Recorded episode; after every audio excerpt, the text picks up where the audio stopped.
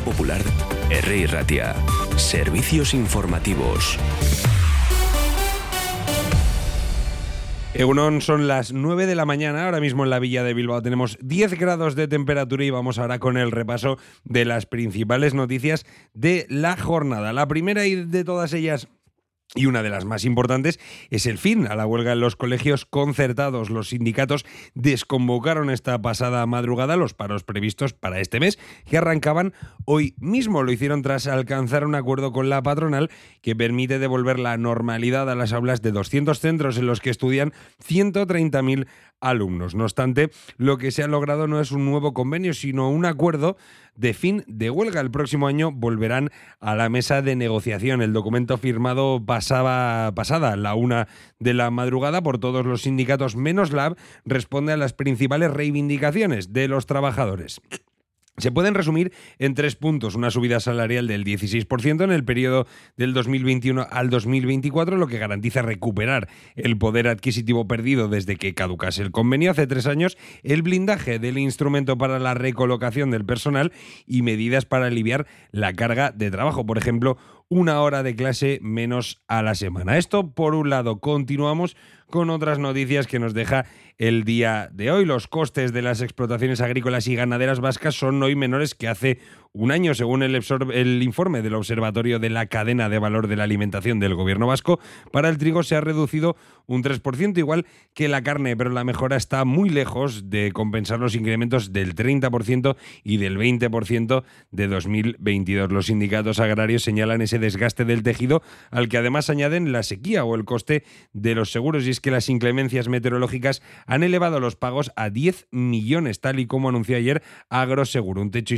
histórico que se trasladará luego a las pólizas. Esto ya se traslada en que los ganaderos vascos ya comienzan con unas protestas, ¿no? Que arrancan desde diversos lugares de la provincia hasta el polígono industrial de Jundiz, en Victoria, donde pasarán la noche. Es justo donde tienen su sede dos de las plataformas logísticas más importantes de Euskadi, una la de Eroski y otra la de Mercadona. Mañana acudirán a la sede del gobierno vasco en el vitoriano barrio del Acua y el viernes en Eienba han convocado desde las 9 de la mañana diversas tractoradas que llegarán hasta el Ayuntamiento de Bilbao, pero esto ya el viernes. Nos vamos al apartado internacional, donde vemos a Nayib Bukele, que es la máquina de detener mareros en El Salvador y que es también la base del triunfo del propio presidente Bukele, que no se detuvo ni siquiera este domingo en que el país celebró sus primeras elecciones. La Policía Nacional ya buscaba a Otoniel Alexander Lemus Lemus, un abogado experto en extorsiones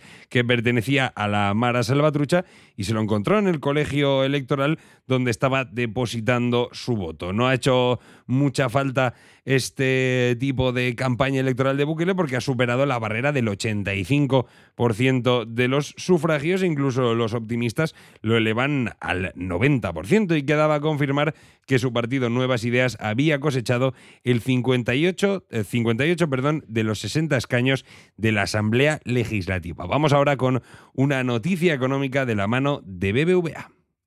BBVA patrocina la información bursátil que les ofrecemos a continuación. Con la app de BBVA tienes toda la información para decidir mejor en temas de inversión y ver a diario cómo evoluciona tu dinero.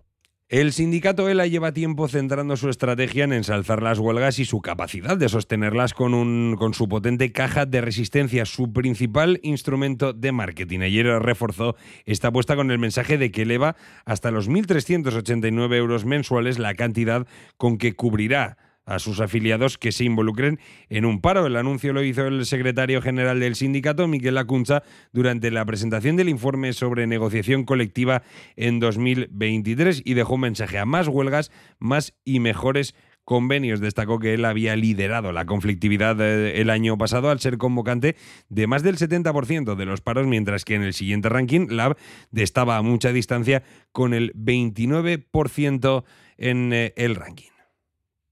¿Invierto? No invierto. ¿Invierto? No invierto.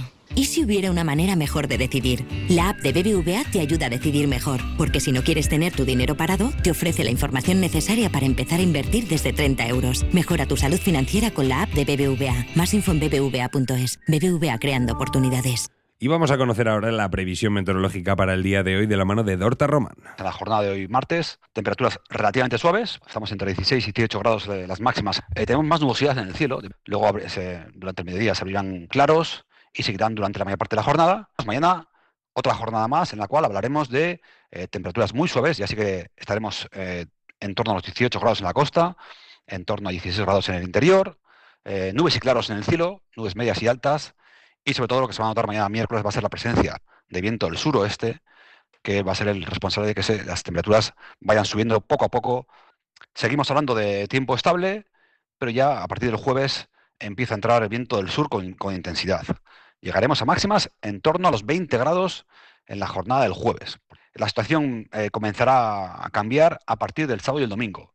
Serán dos días en los cuales eh, cambia estación atmosférica, empieza a entrar viento del noroeste, oeste-noroeste y bajarán las temperaturas. Además, la lluvia será protagonista muy probablemente durante las jornadas de sábado y domingo. Este ha sido el primer boletín informativo. A las 10 de la mañana volverá Juan Majubera con el resto de la información de la jornada de hoy. Agur.